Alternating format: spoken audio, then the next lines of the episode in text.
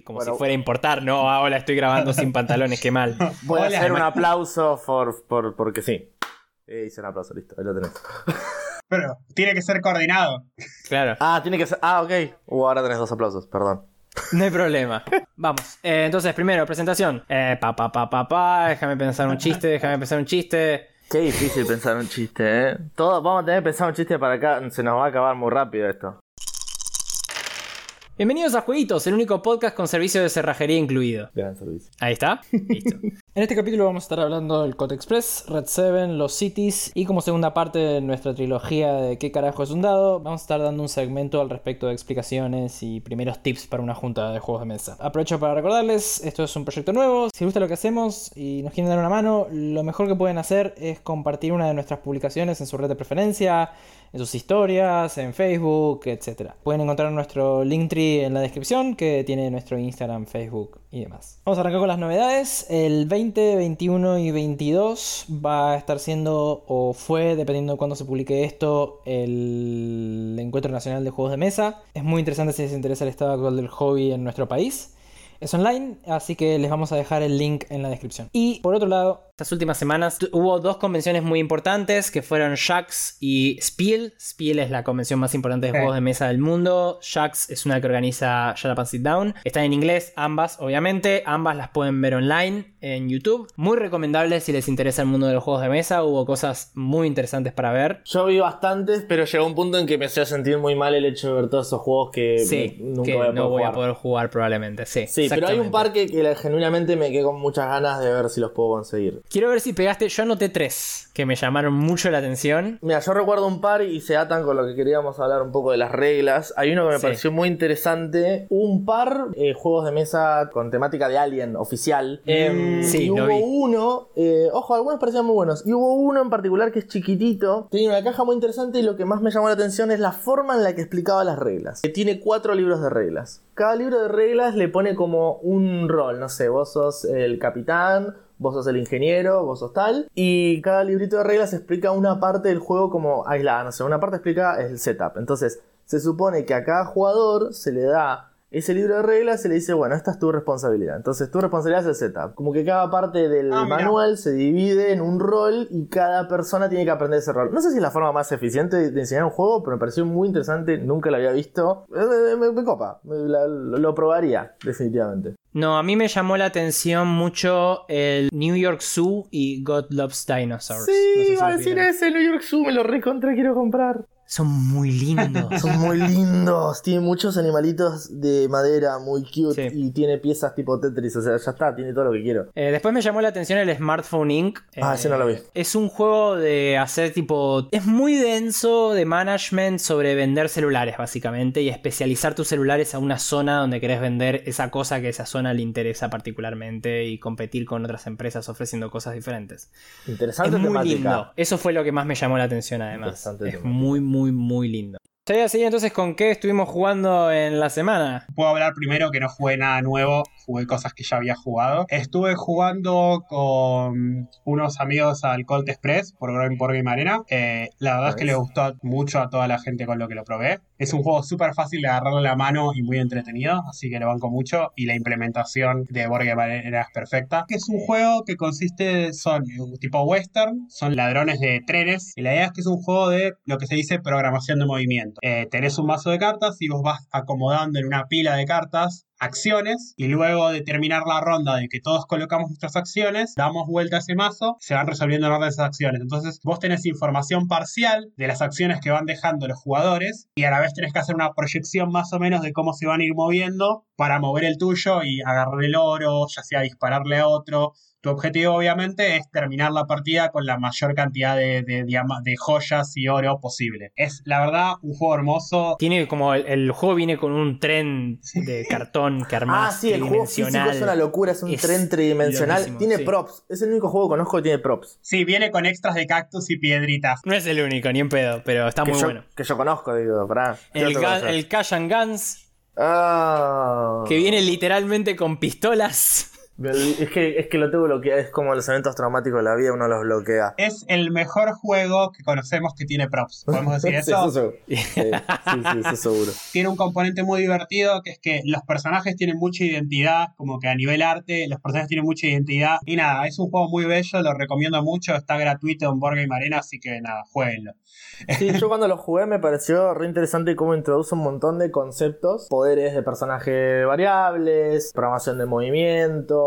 Está buenísimo porque vos hay cosas que sabés y cosas que no sabés y es cómo jugás con esa información. Para mí una de las cosas más interesantes que tiene además es la espacialidad.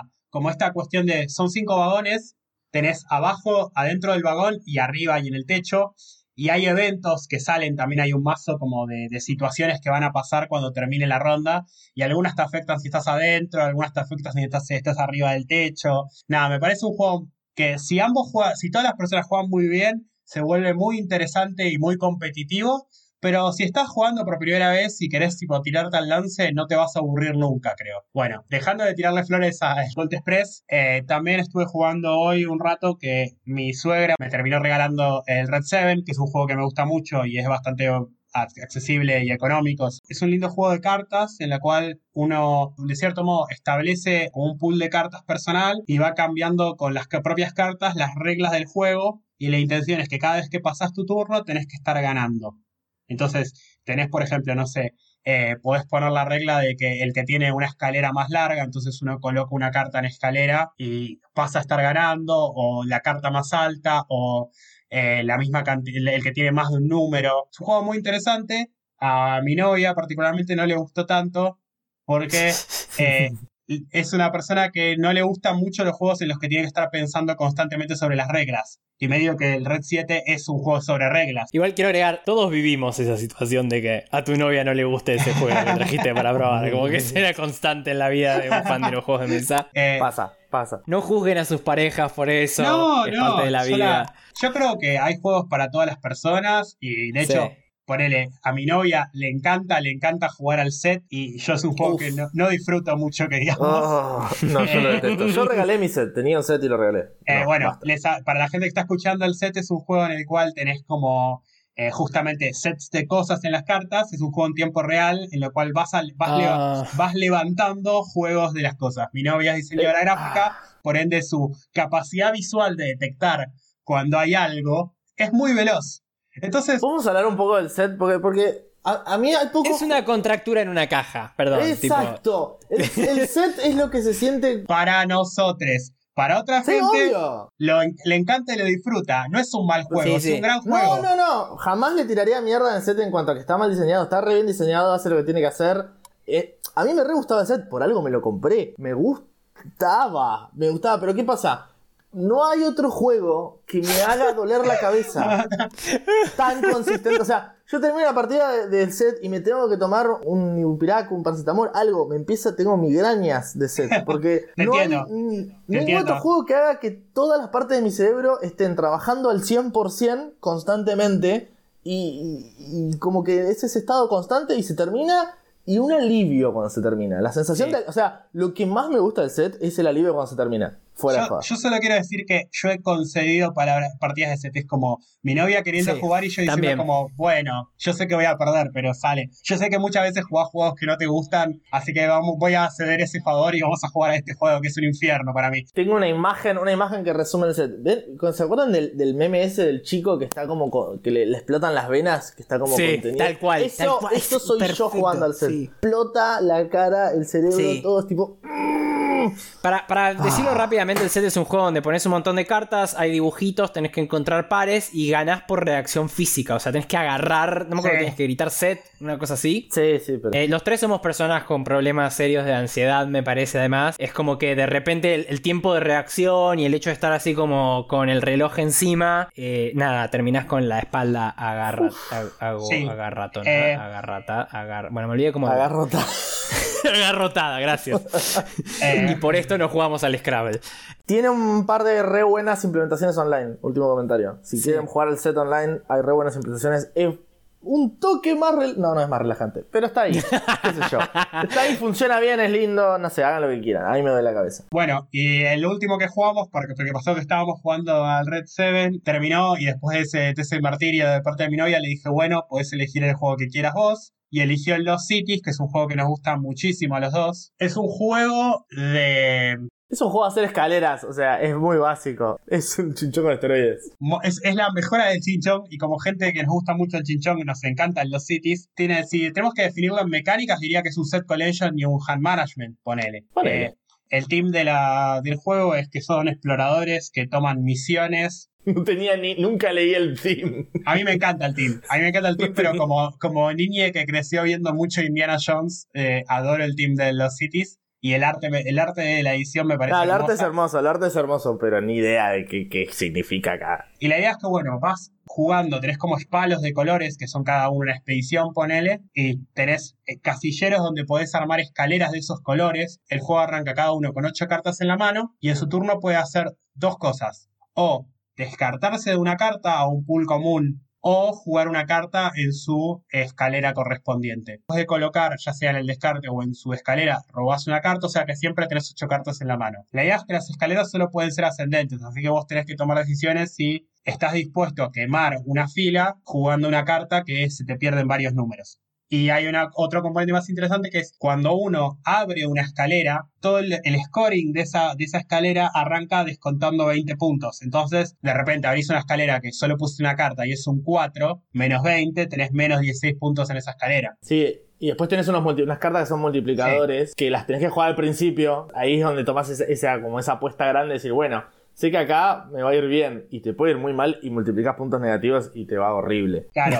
Puedes multiplicar puntos negativos, Sí, en serio. Sí, sí, sí, sí. Qué sí. bien. Y solo los pones, digamos, antes de, de armar la, la- la escalera. Así que tiene eso mucho de, de apostar por un color. Y lo interesante que es que en el momento en que vos jugás un multiplicador, tu oponente sabe que te la estás jugando ese color. Entonces, olvídate, va a jordearte, a cagarte todas las cartas de ese color en el momento en que ve el multiplicador. O te pasan Eh, cosas tremendas como que capaz construiste una fila con un multiplicador, hay tres de cada multiplicador de cada color en el mazo y te toca un multiplicador tarde y te lo descartás porque decís, bueno, y capaz el otro no arrancó su fila y te agarra tarde ese multiplicador, te tira dos números altos y te cagó. Sí, Es muy bueno. Es, eh, tiene un piso muy bajo para aprender a jugarlo y arrancar y un techo muy alto de qué tan intenso te puedes poner. A mí yo la mecánica que más me, me copa de, de los cities es esto del descarte, donde vos podés descartar cualquier carta y eso es parte del pool de cartas que puede levantar cualquiera. Sí. Que también lo hace eh, el Arboretum y muchos otros juegos tienen esta idea de, bueno, vos tenés un descarte, pero ese descarte también es parte del pool de recursos de todos. Y eso hace que se vuelva súper eh, mind games todo, porque empezás a descartar cartas, a veces descartás cartas porque estás haciendo bluffing, porque estás Sí. tratando de, de, de llevar a alguien por un lado. Querés que muerda, es como se pone todo muy eh, aje- ajedrez en cuatro dimensiones. Eh, con el Arboleton pa- pasa eso, pero el Arboleton es mucho más intenso. Otro juego que me genera dolor de cabeza, pero lo disfruto mucho. Bueno, yo, yo voy a contar esto, después lo, lo editamos, vemos, pero es importante que hablar de esto, porque me pasó algo que no pasa siempre. Porque, viste, vos jugás juegos y ver, la pasás bien o la- no la pasás tan bien, pero eh, es una experiencia más que está buena, pero hay veces que te pasa esa cosa medio especial, en la que tipo te pasan cosas. No sé si estás hablando de que te pasan cosas malas o que te No, pasan no, cosas buenas, buenas, pero, pero, Ah. pero como únicas, ¿no? Tipo, a veces por, por- porque se armó una mesa copada o qué sé yo, o a veces porque es un juego que tan Sí. hermoso que te querés morir, Sí, o porque es un juego que tiene esas mecánicas que decís, ay, esto me está rascando, me está descontracturando el cerebro, me está rascando las partes que me pican. Y me pasaron esas dos cosas juntas. Vi uno de los juegos más lindos que vi en muchísimo tiempo, tanto a nivel componentes como a nivel mecánicas. O sea, me, me, me, me dejó, pero con unas ganas de tipo, dame, tomame dinero y dame este juego ya. Y tiene, lo que voy a decir es muy fuerte, tiene, en mi opinión, el mejor insert que vi hasta ahora. Fuertísimo. Decía el juego. Ok. Fuertísimo. No, para, no, no, no, no. Esto deja de ser eh, novedades de la semana y pasó a ser el rincón del insert. oficialmente. Rincón del insert.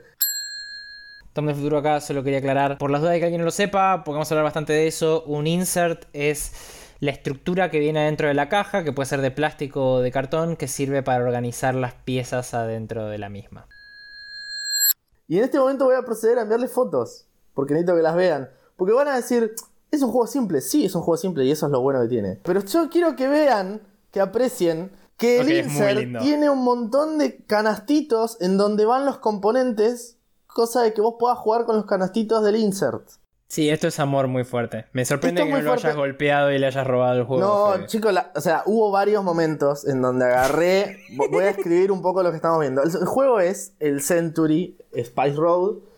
La versión eh, se llama Golem Edition. ¿Por qué? Porque este juego, el Century, cuando salió, le fue muy bien. No me acuerdo bien el año en que salió, salió hace un par de años. Y como le fue tan bien, sacaron una especie de edición premium, que es esta Golem Edition, que no es tanto más cara que la original. Y voy a escribir un poco los componentes. Tenemos por un lado las cartas, que están muy bien, súper decentes, cartas estilo tarot, nada destacable por ahí.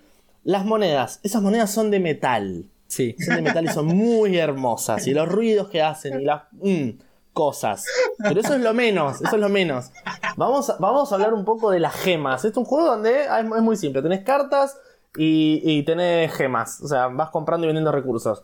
Ahora explico bien mecánicamente, que también mecánicamente es como, uff, mamita. Esta tiene unas gemas de plástico. Si jugaron al Kimbo, vos... Eso te iba a decir, es el Sí. mismo molde de las del Kimbo y me encanta ese Cre- molde. creería que son el mismo molde, pero son. El problema del Kimbo es que son pocas. Acá puedes llenarte la boca de estas, ¿entendés? Franco, no. O sea, Esas prioridades. escúchame, la cantidad de veces que me quise meter cosas en la boca con este juego.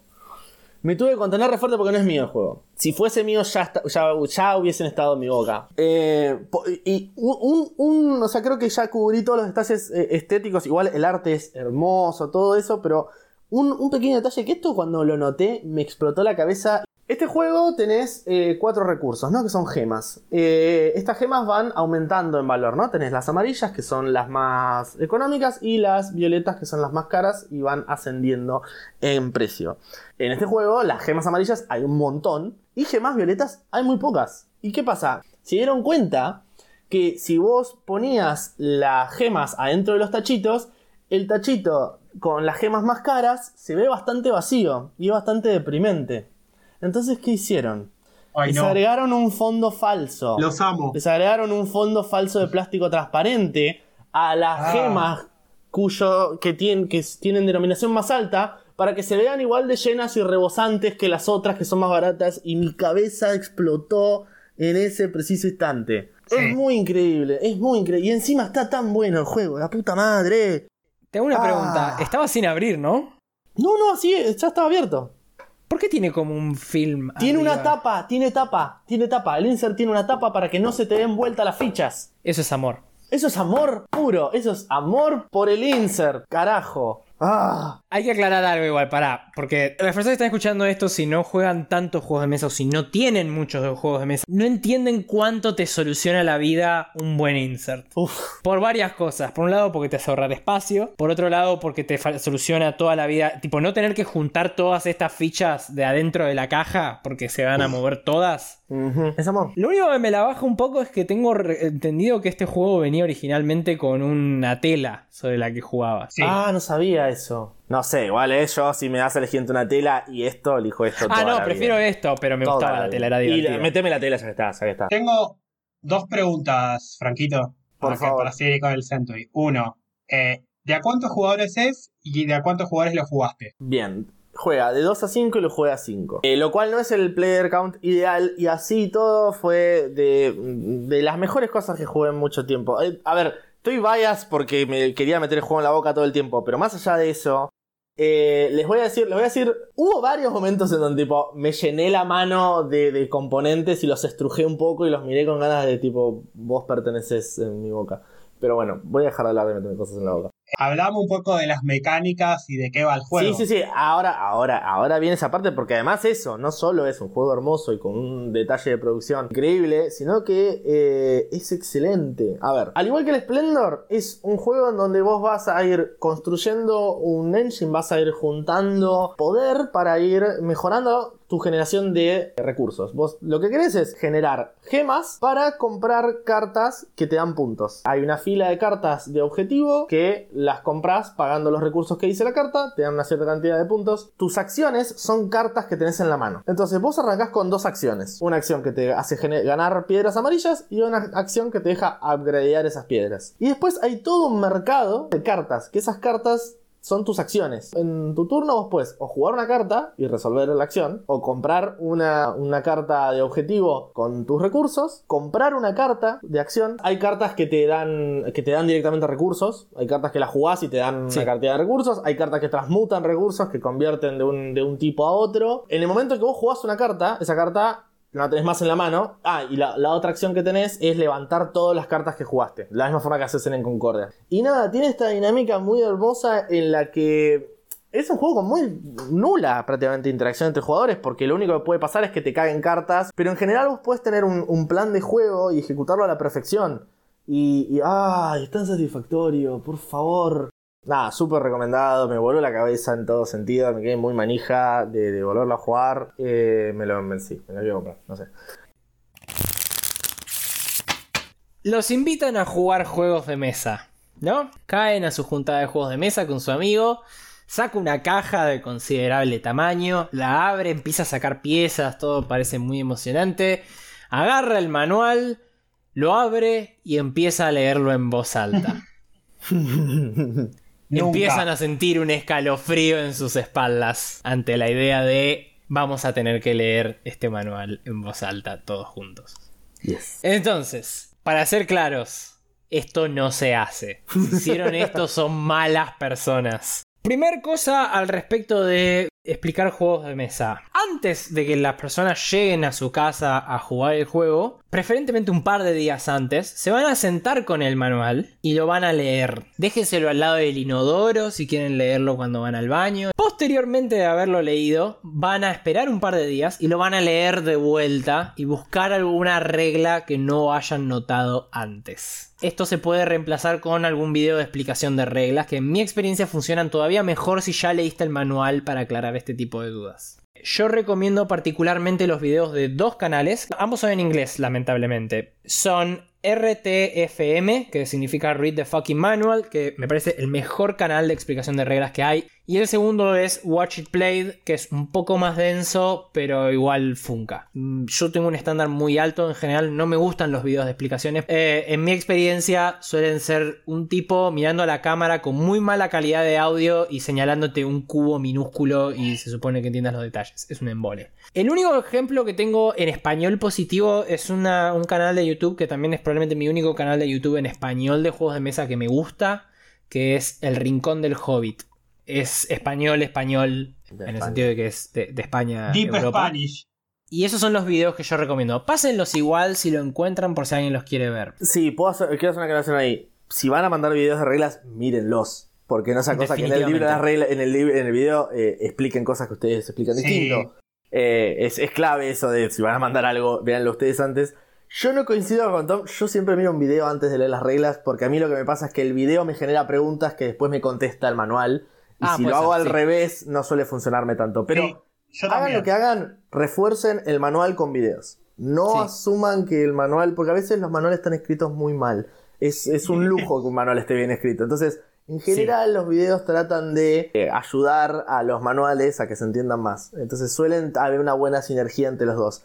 Ninguno reemplaza al otro, pero hagan ambas. Lo siguiente que les recomiendo es que traten de armarse el relato que van a hacer en su cabeza. Yo acá tengo un rincón de Tom está perdiendo la cabeza, que es yo llegué al punto donde literalmente, así como la gente practica discusiones en la ducha, yo practico explicaciones de juegos de mesa porque tengo problemitas. Quiero decir una cosa igual que Tom tiene fama de que le gusta explicar juegos. Nos ha pasado estar, estar en Geek Out y que alguien diga, si alguien sabe jugar este juego y que no hubiera nadie del personal alrededor, y Tom dejara de jugar el juego que estaba con nosotros y se fuera a explicar el juego a la otra mesa porque le pintaba.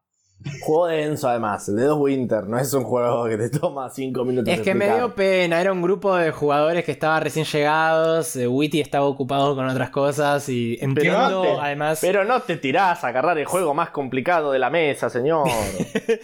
no fue la mejor decisión del grupo de juegos, definitivamente. Te queremos mucho por cómo sos, te quiero decir. Le, salvaste, le salvaste la juntada, la verdad, porque si, si hubiesen tenido que aprender el juego de cero... Lo siguiente que yo recomiendo, y esto es polémico, es Van a agarrar una hoja de cualquier tipo, la van a doblar y la van a meter en la caja de juegos de mesa. ¿Y por qué van a hacer eso?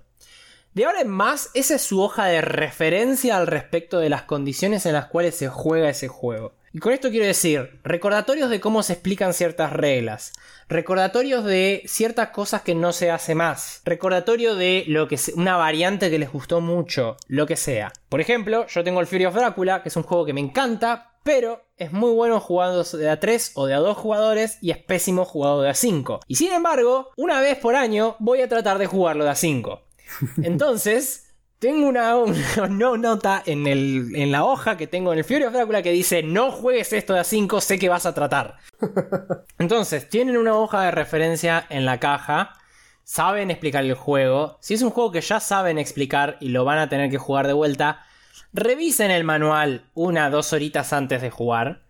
Em, lo van a agradecer sus compatriotas que van a tener que jugar con ustedes cuando no tengan que buscar ese detalle que inevitablemente se olvidaron. A mí me pasa mucho de olvidarme números en específico. Tipo, con cuántas monedas empezás, cuántas monedas, cuánto sale a X cosa, cuánto precio aumenta tal cosa. Suelen ser cosas que se olvidan entre vez y vez. Y llega la gente a sus casas. Primer dato de vital importancia para el desarrollo de la trama. Ustedes son los invitados a jugar un juego de mesa, aparezcan en hora. Sí, por favor. Todos se demoran 15, 20 minutos, está perfecto. Si había una aclaración previa de que se arranca a jugar sin voz, está perfecto, lleguen a la hora que quieran. Si están esperándote para jugar, aparece en hora. Porque si no, así es como terminás jugando hasta las 4 de la mañana y te querés tirar un tiro en las pelotas porque el juego no termina más y querés dormir de una vez, por favor, te lo pido. Es porque alguien llegó a las 11 de la noche y no vio el video y no aprendió a jugar antes y tenemos que explicar todo de cero. No. Punto número 2. te sentaron a explicar el juego de mesa. Te callás la boca. No me importa si es un juego que ya sabes. Yo sé que hay gente que hace esto por buena onda y por amor y por lo que sea. No. Hay un momento para ofrecer diferencias, hay un momento para hacer aclaraciones, salvo que sea algo muy inmediato y tenés una duda específica de esto no lo entendí o me podés repetir esta parte, que ahí sí está bien. No, mm, no trates de explicar algo arriba de la persona que está explicando. es, el mejor modo en el cual le arruinás el relato a la persona que está tratando de explicar algo. Que lo estuvo practicando. Especialmente eso, la cantidad de veces que me ha pasado de gente muy bien intencionada que tipo che, no les explicaste esto. Y es como, ya llego. Ya, llego, dame, un rato, necesito que les quede esta idea grabada y después cocinamos arriba de eso. es imposible explicar bien un juego en equipo, o sea, porque cada quien tiene su relato de por dónde hay que arrancar y por dónde va, o sea, nada, confíen en la otra persona y si cuando termina eh, creen que hay algo que se podría aclarar o lo que sea, eh, lo hacen cuando termina de explicar porque sí. Sí, si están viendo un Chernobyl de las explicaciones de juegos de mesa que me ha pasado y lo he vivido, muy educadamente le piden un segundo la palabra a la persona, no le saltan arriba y le dicen, che, disculpa, ¿te acordás bien las reglas? ¿Crees que lo explique yo? No, no tengo problema, yo lo conozco. Ble. Y te esperas a que la persona te conteste. Y muy amablemente, porque e, es fácil hacer quedar al otro mal de ese modo. Y no es la idea. Está haciéndoles un servicio. Que también me lleva a otro tercer detalle importante que tengan en cuenta. La persona que les está explicando el juego de mesa les está haciendo un favor. Porque les podría mandar el video y decirles, arréglense. Pero no, les está explicando el juego. Entonces, si comete errores, si explica algo mal, si se olvidó de una regla, no sean esas personas que tipo, ah, qué conveniente que te olvidaste de esta regla, seguro que me cagaste y no sé qué. No, se te pasan reglas explicando juegos de mesa, es normal, no sean malas personas, ténganle paciencia. Si tienen duda o algo les quedó muy picando o no confían en algo que explicó, pueden pedir el manual y ojear ese detalle en particular que les interesa. Yo lo hago todo el tiempo. Sin contar que, sin contar que no esperes malicia de la persona que está explicando. Ay, por Están justo jugando un juego. La idea es que sea divertido. Es algo que todos estamos haciendo. Sí, y entiendo que puede ser frustrante que no te expliquen una regla que justo es lo que te hizo perder el juego. Me pasa todo el tiempo. Aparte, yo soy. Yo yo también peco de que a veces no presto atención y, justo explicaron algo y yo no le presté atención. No se enojen con la persona que les explicó el juego. Si ustedes no prestaron atención, primero que nada, tipo, si algo se explicó y no prestaron atención, el problema de ustedes. Me ha pasado gente que se me enoje a mí. A mí también me ha pasado un montón. Pero incluso si la otra persona se olvidó, no, no, no, no, no, no vale la pena enojarse porque estamos jugando un juego y de nuevo, también creo que el problema siempre de fondo es competitividad, chiquis. Vamos, estamos jugando. Si quién gana y quién pierde es está en segundo plano. Lo importante es que nos divertamos. Pero bueno, Eh, coincido con lo que dice Tom. Igual yo quiero agregar un, un- un- un asterisco a todo esto, que es Sí. todo esto es dependiente de la complejidad del juego y de qué tan familiarizada Sí, esté la es gente cierto. con los juegos de mesa. Todo, Sí, este, todo este ritual para explicar el Red 7 no hace falta. No, no, obvio que no. No No, hace falta. No, esto es juego mediano para arriba, yo digo. Claro, estamos hablando de cosas que van a tomar de una hora y media para arriba, más o menos. Sí, y esto va para los que tienen mucha experiencia jugando juegos de mesa. Una hora para arriba es un juego complejo y requiere este tipo de cuidados porque Sí. no sabes la experiencia que tiene la otra persona jugando. Hay cosas que parecen muy simples y no lo son. Y, y hablo con mucha experiencia acá porque me ha pasado de estar en ambos lados de esa situación. y nada, eso, quería insistir además en ese detalle. Es un favor que están haciendo, es un favor traerles un juego para que jueguen, es un favor explicarles el juego, es un favor poner la casa si es que están haciendo eso. Sean amables y traten a la otra persona con cierto grado de agradecimiento. Esto es algo que me, llam- me llamó mucho la atención, además de, una diferencia cultural que he visto. Mm, eh, o yo lo he visto muy reafirmado capaz en foros yankees eh, y europeos en particular. Como esta idea de que, che, no, si alguien me está invitando a jugar juegos de mesa es tipo, le tengo mucho cuidado, ofrezco lavar los platos, siempre trato de llevar comida, pregunto si hace falta algo, etcétera. Como que hay toda una cuestión de cuidados mayor. eh, No ha sido mi experiencia acá. Una cosa es, bueno, ustedes dos que tenemos confianza y nos vemos todos los fines de semana, no espero ese tipo de cosas. Pero sí me ha pasado de gente que te cae a cualquier hora y encima te mira de reojo cuando tiene que aprender un juego y es como, y no me hubieras aceptado la invitación, capo. Eh, La bronca y capó, Sí. eh.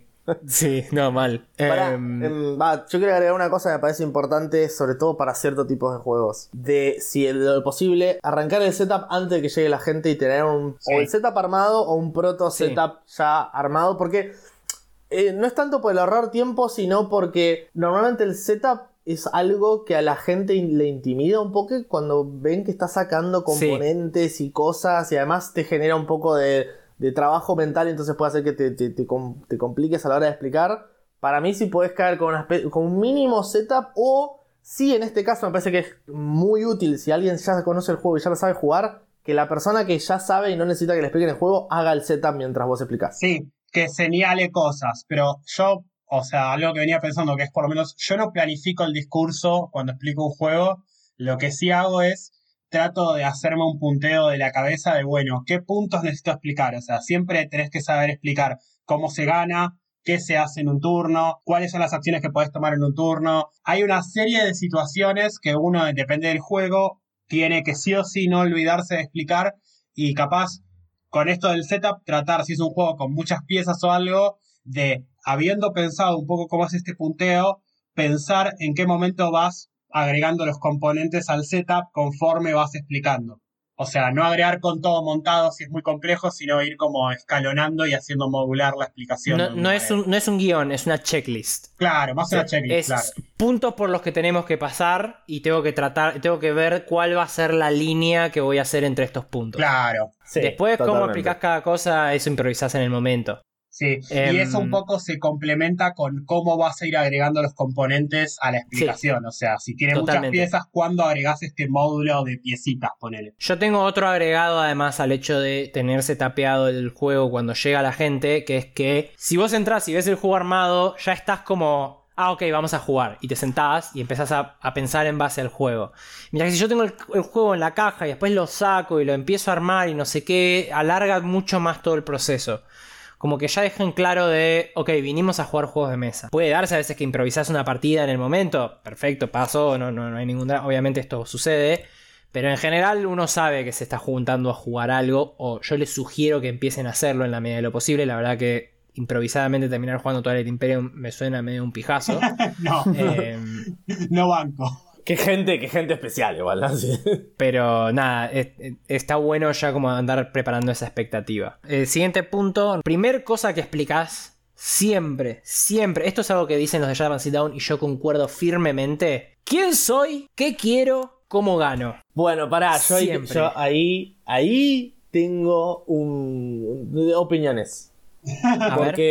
No, porque mi, mi- principal cosa es cuándo, cuánto tiene sentido a veces explicar el team o no. Porque, por ejemplo, Eh, última aclaración, Quería, por las dudas, aclarar. Theme significa temática en inglés. Es un término para referirse a justamente la temática del juego. Eh, a muchos juegos que a veces vienen con narrativas o con ideas de lo que está pasando, que suelen además disponer la estética del juego. Eh, cuando hablamos de theme nos referimos a eso. En el azul. Yo, Sí. no, yo no explico qué son, qué, qué- quiénes somos. No me, no, a mí el, el- a mí el team del azul no me interesa, no me, no, no nada, son fichas hermosas, fin, no importa. Eh, me pasa lo mismo con el Splendor, yo no explico que somos joyeros. No, no siento que sume. Eh, eh, hay ver. muchos juegos en los que sí suma, obviamente. Sí, sí. Yo explico el theme por dos cosas y me diste la pata para además explicar otro detalle que quería mencionar. Primer cosa porque así como hay juegos en los que no, hay juegos en los que sí y solo me cuesta una oración. O sea, yo no te explico. En el 1700 eh, nos sentamos y conocimos al rey Pepito que le gustaban los azulejos y nos pusimos todos a azulejar y terminamos del orto y no. Somos todos azulejadores, que gana más puntos de azulejadores, el azulejador más azulejado y gana. Es- son dos oraciones. Tomó cinco segundos, ese fue todo el theme. Si estás dando más que eso, me estás contando una novela, te pasaste de mambo. Ahí sí concuerdo con vos. Y paso número dos por el cual me gusta eso es porque esa cosa de puntos de azulejadores, el azulejador más azulejado, es un chiste, pero es un chiste que te estoy contando para que te acuerdes de que hay puntos y qué es lo que te hace ganar. Siempre que puedan meter chistes sobre el theme, sobre las ridiculeces del juego, háganlo. Es un gran modo de que la persona se acuerde de cosas del juego. Y en general suelen asociarse más que nada a las excepciones, o sea que es doblemente positivo. Por ejemplo, en el Fury of Drácula, Drácula no puede usar trenes porque le tiene miedo a los trenes. En las novelas no le tiene miedo a los trenes. Es cualquier pelotudez, pero nunca te vas a olvidar de esa regla ahora. Drácula le tiene miedo a los trenes. Quiero recordar que me acuerdo de esa explicación porque me la explicaste a base de ese chiste y Sí. cuando la dijiste vino a mi cerebro, así que funciona. Me parece, siempre que puedan meter como esos guiños al respecto del theme, ayuda. Después hay juegos que están todos armados alrededor de una cuestión de simulación donde ayuda el doble. Pero para mí además te ayuda un poco a tirarte con un hueso de entusiasmo antes de que te meta la cabeza en toda la, el agua de reglas y números y cosas que podés y no podés hacer. A mí me parece que cuanto más lo podés atar al theme, más fácil es atarlo como una secuencia lógica en lugar de reglas random pegadas una al lado de la otra. He tenido igual experiencias con gente que le mencionaste solo lo que yo dije y... No me expliques el theme. Vine acá a jugar juegos de mesa. ¿Qué es esto? ¿Qué es esta cosa de excusas Sí. para las cuales ¿Qué es sumar esto de contarme una historia? Yo quiero jugar, mover fichitas. Dale, vamos, vamos, vamos. A ver quién pierde. Eurogamers. Quiero ver quién pierde. Eso es tipo la peor frase que te pueden decir para arrancar un juego. Tipo, La eso, marca de... Te quiero echar de la una mesa. mala noche. Te quiero echar de la mesa si ya arrancas así. Es como. No, a, a mí me causa un poquito de gracia, no te voy a mentir. Yo- me da cosa someter a otras personas fuera de ese tipo de ambiente, a ese tipo de vida. Te- Tengo una duda respecto a, a- para ambos, porque creo que todos tenemos esta que decíamos de la checklist, ¿no? La checklist Sí. de, ok, tenés que explicar quiénes somos, qué vamos a hacer, Sí. eh, cómo se gana, etcétera. Sí. ¿Cuál, ¿Cuál vendría a ser para ustedes el orden ideal de esta checklist? Ese, para mí es ese. Oh no, Para mentira. mí no, no. Sí, para mí lo para- primero que explicás es cómo ganas. Depende igual también de Sí, cómo sí. sea el juego. Si es una sopa. Sí, varía mucho según eso. Si, son- Sí. si es un juego que ganás por puntos o que es más una sopa de puntos, capaz es tan simple como decir el que tiene más puntos. Si es algo más Sí. complejo, quizás tiene más sentido explicar los pasos primero y después el cómo ganás. Sí, no hay una receta que, que cu- que cubra todos los juegos, pero bueno, en general hay muchos juegos de sumas puntos, el que más puntos tiene gana. Sí. Eh, está bueno aclarar eso. Y Sí. sí. y si hay alguna cosa complicada respecto a las condiciones de victoria, también eh, está bueno que el tema de cómo se gana y eso se entienda rápido, porque es lo que te ancla Sí. a la gente de decir, ok, esto es lo que tengo que hacer. Y después vas explicando las mecánicas y la gente medio que va entendiendo, ah, entonces esto me ayuda a conseguir lo que tengo que conseguir para ganar. Sí. Sí, y hay muchos juegos además, y te estoy mirando a vos, Twilight Imperium, que tienen un mapa donde te distraes un montón y de repente, ah, ese chabón que estaba haciendo cosas raras en el fondo, ganó. Como que hay, muchos juegos donde te perdés en el theme o en, o en el plástico o en los componentes y no te das cuenta de cómo ganar realmente. Sí, Es, es un clásico. Voy a dar el ejemplo de mi querido. King of Tokyo porque lo tengo que mencionar una vez por capítulo. de También, la sí. primera vez que juega, creo que todo el mundo se trata de pegar. Y siempre hay alguno que dice, voy a ir juntando puntitos acá al costado con los dados y mientras todos se fajan, voy a ganar haciendo piernas. de dados, de números. Sí, pasa mucho. Yo lo, lo que sí estoy empezando y comparar, que eso es algo que empecé hace relativamente poco a agregar cuando explico un juego, son algunas estrategias predominantes interesantes. Porque pasa, me, me pasó varias veces de introducir un juego a alguien. Sí. Y yo ya lo jugué muchas veces y por ahí justo es una mesa de gente que ya lo jugó muchas veces. Y todos ya tenemos claro qué cosas conviene hacer y qué cosas no conviene hacer. Sí. Y a una persona que recién estás explicando el juego no es evidente eso. Y va a estar en una mesa donde va a haber un montón de gente haciendo todo lo opuesto a lo que está haciendo y no va a entender por qué eso es una buena o mala idea. Es Entonces, esas ideas de, che, esto es conveniente o, te conviene arrancar por acá, dependiendo del tipo del juego, pero si hay algún eh, tip o consejo que es unívoco, que sabes que si esto es un buen consejo en general, eh, siempre está bueno, me parece que está mejor darlo que, o sea, hay gente que dice, no, bueno, pero dejas que la gente cree sus propias estrategias. Sí, pero en el medio de eso hay un montón de frustración. Entonces, para mí, si puedes minimizar la cantidad de frustración, mejor. Si puedes tirar tipo tips de tipo, che, si haces esto, esto y esto, te va a ir más o menos bien. O la idea del juego es que vayas por acá. Eh, ayuda. Y, y de nuevo, no, nada, no, no traten de, de no darle tips a la gente que le están explicando juegos porque quieren ganar. No sean esa persona. No, eso es ser horrible. Sí. Eso es horrible. No sean soletes. Em, Esa es una indicación. no sean cacas. Yo siempre al final de mi explicación pregunto, ¿quieren tips? ¿Alguno de ustedes quiere tips? Y si especialmente si es una mesa de gente experimentada con un jugador nuevo, trato siempre de preguntarle a esa persona y, a- y recordarle, todos acá sabemos jugar este juego salvo vos, ¿querés que te tiremos puntas?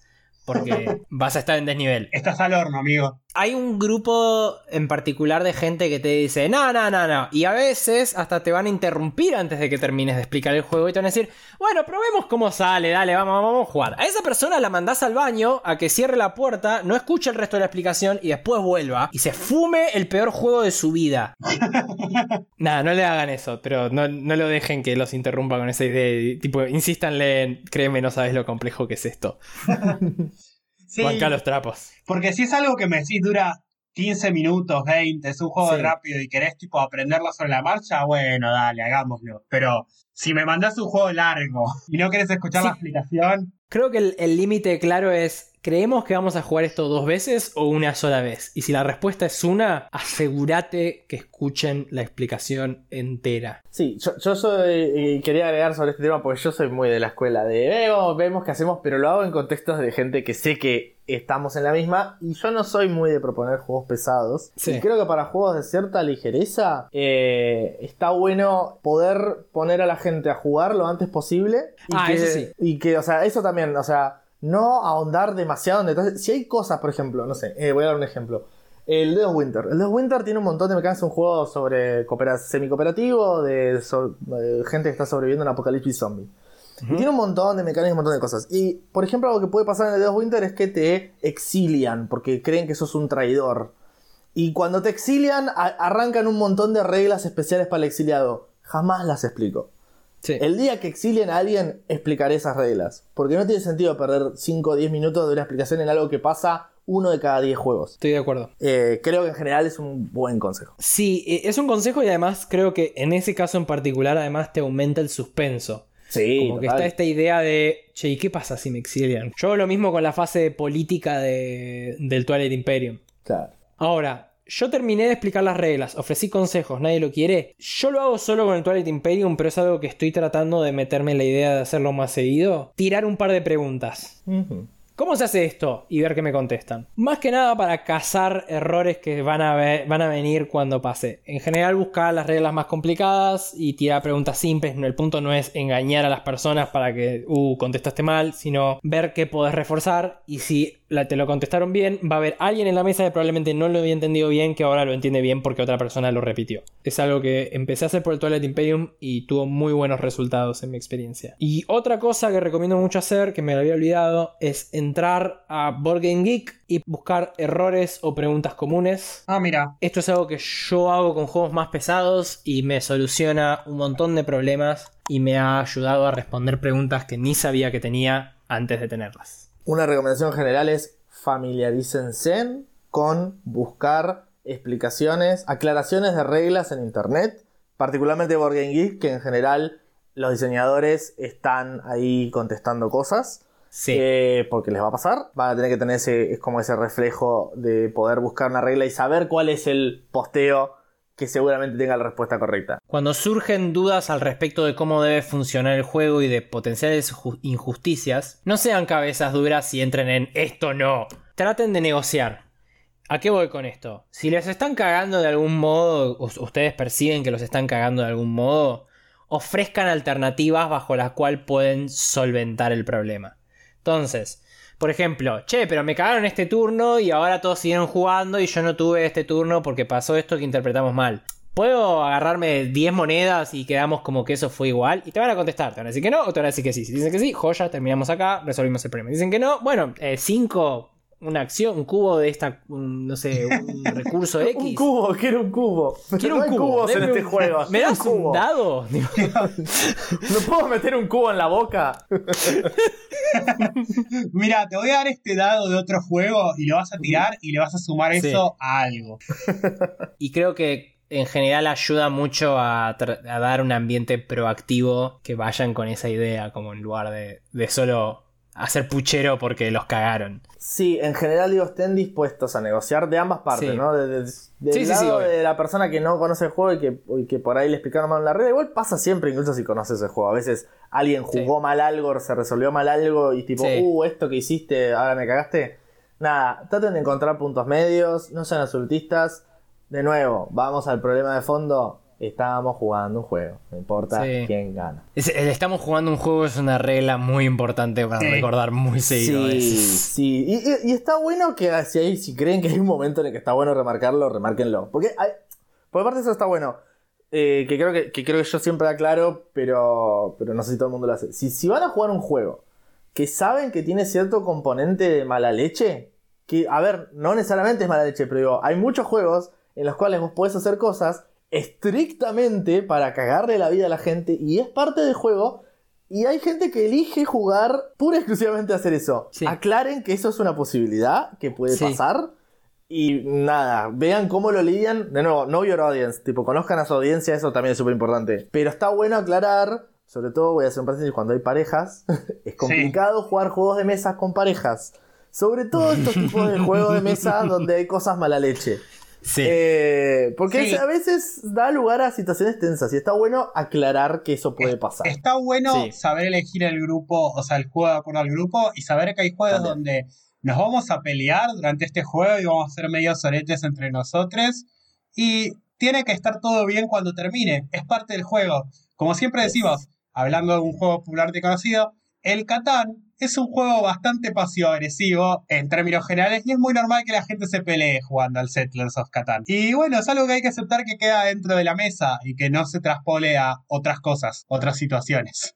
Sí, pero aclaren, si la gente no sabe eso, por ahí te dice, "Mm, Sí. no, sé, no sé si quiero jugar a Estoy de esto. acuerdo. Hay gente que no Sí. le gusta. Sí, estoy, estoy muy de acuerdo. A mí me ha pasado mucho con Twilight Imperium que hay gente que es como que el estrés se les acumula a lo largo de la partida. Es un juego muy largo, pero creo que a veces como a- buscar esta idea de que encuentren objetivos alternativos ayuda también. No es el ideal, pero si es una primera partida nadie está jugando bien, o sea que no importa. Como plantear capaz una idea alternativa de algo que estás buscando puede ser copado. Eh, a mí me gusta también siempre que sea posible no siempre me acuerdo tampoco, pero tirarle un centro o tirarle un, un- un mimo a, a cada persona que jugó que sea nueva jugando.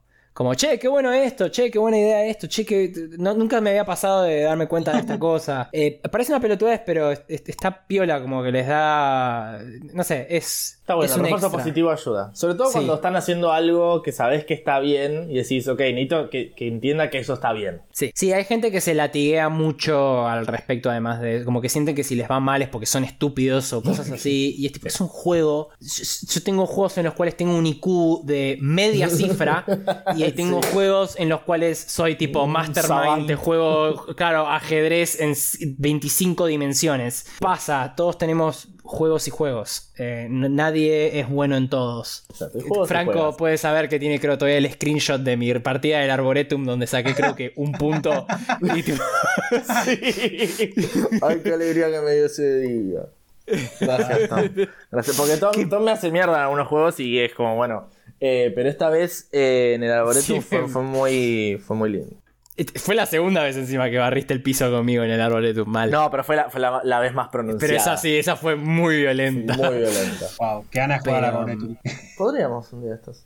Qué buen juego. Sí.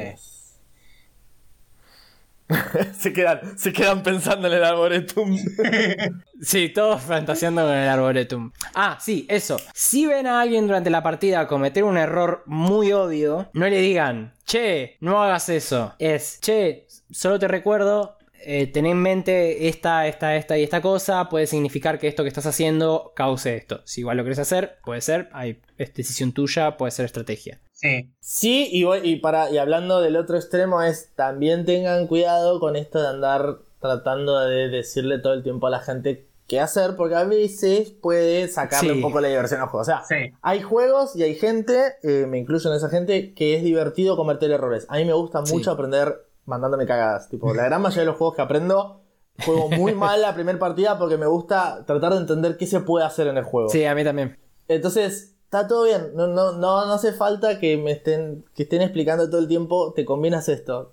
Ya vamos a llegar a eso. Sí, Nada, también- Vayan tanteando, vayan tanteando. Si a alguien no le gusta que le digas que cómo tiene, cómo es mejor la estrategia, no le digas y que aprenda solo. Sí, y si son jugadores y les están explicando y les pasa esto y les está molestando, no se enojen. Díganle amablemente, che, no te preocupes, quiero cometer errores, eh, la estoy pasando bomba. Sí, Exacto. además hay una cuestión muy sencilla de que en este, en este impulso a veces querer cometer errores pasan cosas graciosas como que capaz se encuentra algo divertido, que capaz no es la cuestión más óptima, pero ha pasado situaciones de ver jugar a Franco juegos y es como, ah, nadie en la mesa sabía que esto podía pasar en el juego. Franco tampoco. Yo Claro, tampoco. La, la mayoría de las veces yo tampoco sabía que se podía hacer eso. Eh, no, y aparte es divertido y además Sí. siempre suele dar eh, del otro lado de la gente por ahí está más experimentada en un juego y viene una persona nueva que no, no sabe bien qué está haciendo, está experimentando, a veces es bastante entretenido jugar contra una persona así porque te, cambia tus estrategias. Sí, muy. Eh, mi última recomendación sería, si ustedes explicaron el juego y todos son jugadores nuevos, tírense un handicap. Yo, por ejemplo, esto lo aprendí por culpa del Twilight Struggle que tiene este modo. Y lo disfruté mucho y me parece muy recomendable.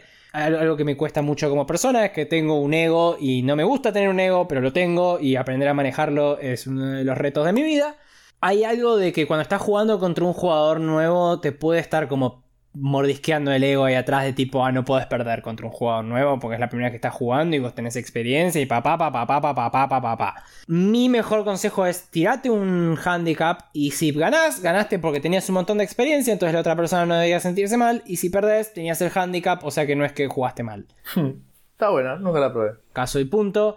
Twilight Imperium es un. Cuando juegas con jugadores nuevos, es un gran momento para jugar con Sardak Nor, que es una raza de combate muy pedorra. Y va a significar que vas a tener que conquistar un montón de planetas. O sea que además vas a hacer que todos se enojen con vos y te traten como el villano y te peguen un montón. Que siempre es algo muy divertido. Así que. Sí, posta, es un buen consejo porque me pasa a veces de que quiero mostrarle juegos a la gente, pero Sí. pasa esto, decir, yo sé que soy bueno en este juego y yo sé que tipo, si juego contra alguien que nunca jugó, lo voy a destrozar y no va a disfrutar esa experiencia. Entonces, ¿cómo hago para que sea disfrutable para los dos? Hay gente que por ego se va a ofender si haces eso. Hay que medir ahí mucho cómo te manejas. Pero a, a mí ha sido algo que me ha mejorado mucho la experiencia de algunos juegos. Y además yo soy un... Capaz soy yo de vuelta, tiene que ver con esta cuestión misma de mi ego, que trato en general de pinchar todo lo que puedo. Pero como que cuando jugás sabiendo en parte que tenés las de perder... No sé, hay, hay- hay algo menos personal de cuando pasa lo que pasa. Si, si ganaste, joya, hiciste algo re improbable. Y si perdiste, era lo que tenía que pasar. Eh, Entonces es como- siento que así es como juego todos los juegos que explican alguno de ustedes dos que tienen. Es el mejor sé modo que- de jugar. para Sé que lo van a jugar mejor ustedes, entonces es como, bueno, Claro. voy a tratar de divertirme mientras lo juego y listo. Sí, sí, no esperen ganar la primera vez que No. juegan un juego. Digo, está buenísimo si lo logran, pero en general es raro que Sí. pase. O sea, miren la. Yo lo que hago a veces es mirás el tablero, te fijas qué componentes hay, y capaz tenés una meta absurda que decís tipo, che, tengo ganas de ver qué pasa con esto, y te mandás a esa. Y curiosamente me ha pasado ganar juegos, pero no es algo que estás buscando a nivel tipo estrés, a nivel de tengo que ganar. Sí, caíste de culo y ¡Uy, gané! Sí. tipo, la, la estrategia de Jack Sparrow. claro. Vayan a donde la, la- la diversión los lleva, digamos. Si, si les Sí. parece interesante una mecánica, si les gusta comprar moneditas en un juego donde se puede comprar moneditas, cómprense en toda la monedita y Sí. métaselas en la boca. ¿Qué dijo? Eh, bueno, Yo lo que a- espero es que la gente que escucha esto de pronto empiece a meterse componente de juego de mesa tener que hacer una aclaración de tipo, no nos hacemos responsables. Quiero agregar un apartado de todos los juegos que sea tipo sensación en boca, tipo mouthfeel. Bueno, gracias por escucharnos. Queríamos primero que nada agradecer a las chicas de Estudio Rancho por nuestro bellísimo logo. Eh, pueden encontrar su Instagram en nuestra descripción. Son muy buenas las cosas que hacen, así que vayan a darles una seguida. Este es un proyecto nuevo, si les gusta lo que hacemos, lo que más con lo que más nos pueden ayudar es con difusión, compartiendo nuestras publicaciones o si no lo hacen ya, siguiéndonos en Instagram o Facebook o Spotify. También si les quedó alguna duda o tienen alguna pregunta que haya surgido a partir de lo que vieron, eh, nos pueden escribir por Instagram o por Facebook, tratamos de contestar lo antes posible y nos encanta dar respuesta en el programa, así que si les surge, genial. Y eso sería todo. Gracias por escucharnos y nos vemos la próxima.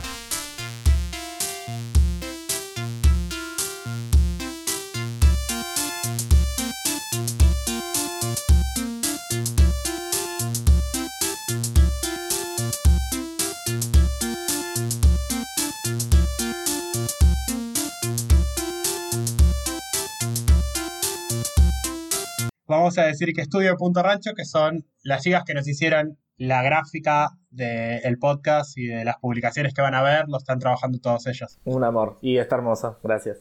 Muy, muy bello y ahora además soy un hexágono, así que estoy muy contento. siempre, lo que siempre quisiste, Tom. Sí, siempre quise ser un hexágono. Yo soy un dado, así que estoy muy feliz. Y yo Eh. soy un Meeple rechoncho y es- eh, siempre me identifiqué con eso, así que está perfecto. Sí, tenés extremidades, así que... Siento que vos sos un Mipel granjero del Carcassonne. Acostado. Sí. Yo el siempre pasto. pongo los Meeples. sí, yo siempre pongo los Meeples granjeros acostados porque para mí nunca están trabajando. Están ahí, chill, gente relajada. Sí, nunca entendí esa mecánica de- del carcasone, como qué significa, tipo... Están tomando vino en el campo, y- déjenlo ser. Sí, mal. Claro. La vida rural. ¿Por qué te crees que Don Quijote quería, quería vivir la vida campestre al final, después de retirarse? caviar en el pasto todo el día. Claro. Me parece que Don Quijote sufría de demencia y por eso quería vivir en Sí. el campo. Quiso hacer un chiste, che. Tom, déjame hacer un chiste. Todo arruinamos, todo. Todo arruinamos. Yo eventualmente me voy a quedar a hacer un café, así que si en algún momento quieren hacer Sí, un break, tranqui, tranqui. Esto es- hacer un café. No, pa- si querés irte en el medio, seguimos hablando nosotros. No, porque hace ruido mi cafetera. Lo, te borro tu audio, esa es la gracia de grabarnos a todos. por Bueno, me olvido eso- a veces la magia de la edición, ¿ok? Tranca. Por eso, por eso no me preocupa que esté Ash haciendo todo este quilombo, si no Sí. sería un Tom mucho más alterado del que soy. Perdón, pasó, pasó a vos y estaba como muy cauteloso y le quería decir como sí, te podés hacer mate, tranqui. Sí, Está- hace quilombo, hago, participá. Ya sos prácticamente. Agarra un bombo y ponete a cantar la marcha pero Sí, no pasa mal. nada. No te están escuchando, pero está bien. Es Vide Mini. Vide Mini. Porque estamos hablando del Twilight Imperium. No, no. Eh, no, que me, me están acá contratando como baño portátil. Nice. Eh, No, no quiero, no quiero so- adentrar. sonó mucho peor de lo que pensé eso, perdón. No, que va, va, ayer se estaba por ir y va a venir una amiga de ella a buscarla y necesita pasar al baño y me está preguntando si puede entrar. Le dije que sí, obviamente. Yo no lo Eh, recuerdo. nada. Sí, eso, gato. Muy bien tu aporte. Una. pre- Yo quiero que sepan el martirio que estoy viviendo. Es un gato, que te parado te adelante ruido, mío. Tomás. ¿Cómo? Es un gato que te quiere y te hace ruido. No, no, no, no me quiere. Está tipo parado delante mío, mirándome fijo a los ojos, maullando cada 30 segundos. Y si me acerco y le trato de hacer mimos, le juego, lo que sea, no, se escapa, se va y vuelve 30 segundos después, se para delante mío, me mira y miau, miau, miau. Che, tu madre. Sí, estoy hablando de vos, Gila. Em, Excelente. Nunca había escuchado esa la de la hoja, la verdad. No, yo tampoco. No, y jugué al Fiebre Drácula con Tom y no la vi la hoja. Tampoco. Vos decís que eso es la- como un secreto que tenía hasta ahora. O sea, nos está, nos está contando un poco el sneak peek, el behind the scenes de Sí. Tom sí. como explicador de juegos. Mal, mal. Como que esto, esto es parte de, de- los extras que vienen en el DVD. Sí, yo puede que haya entrado mientras hablamos en un vórtice de mirar qué juegos se pueden comprar. Estoy tipo con una pestaña abierta en Book Depository y otra pestaña abierta con los locales de juegos y estoy como entrando en un vórtice que no tengo que Pero entrar. pará, boludo, ya te compraste el robot. Sí, sí, sí, sí, tengo que bajar un cambio, pero nada, me pasó. Fue como, miré las novedades en la página de Sit Down y fue como, ok.